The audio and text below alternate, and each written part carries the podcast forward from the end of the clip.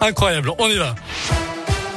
Et à la une de l'actu, ce nouveau protocole sanitaire à l'école ou pas Le ministre de l'Éducation Jean-Michel Blanquer a indiqué ce matin que les élèves positifs au Covid allaient devoir fournir plusieurs tests négatifs pour retourner en classe. Ça devait concerner aussi les élèves cas contact de la même classe, sauf que le ministère a finalement rétropédalé. Tout est en fait à prendre au conditionnel et la mesure sera examinée en lien avec le conseil scientifique. Bientôt des autotests en vente dans les supermarchés. C'était une demande de la grande distribution. L'autorisation a été délivrée aujourd'hui et jusqu'à la fin du mois de janvier. Les autotests étaient jusque-là vendus en pharmacie. Le président de la Fédération des syndicats pharmaceutiques de France regrette cette décision.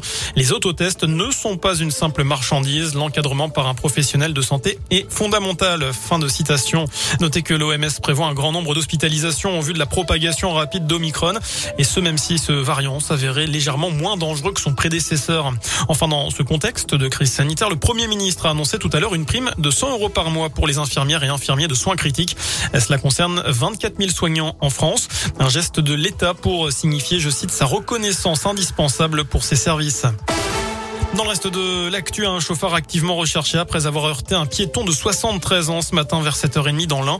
Plus précisément, à Montrevel en Bresse. La victime a été renversée alors qu'elle traversait un passage protégé. Elle a été transportée au centre hospitalier Flaria et souffrirait notamment de blessures au bassin selon le progrès. Quant à la personne au volant du véhicule, elle a donc pris la fuite sans se soucier de l'état de santé du septuagénaire. La gendarmerie doit désormais entendre des témoins de la scène. Dans la région, retour sur ce courrier suspect reçu ce matin par la caserne de pompiers de la Duchère. Il s'agissait d'un paquet comprenant de la poudre. Le chef de la caserne a été confiné après avoir manipulé l'enveloppe. Finalement, le produit en question était inoffensif.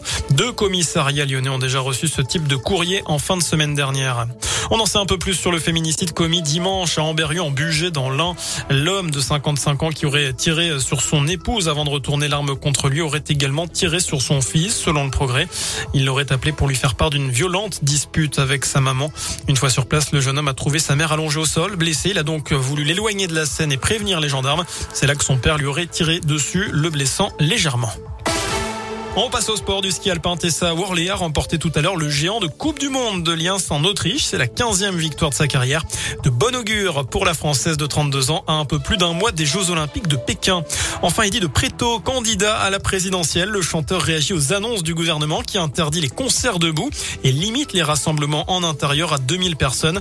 Mesure qui ne s'applique pas aux meetings politiques. Pour Eddie de Préto, c'est une méga blague. Il a donc proposé sa candidature à l'élection présidentielle et il a annoncé les dates de ces meetings, une manière de contourner les restrictions.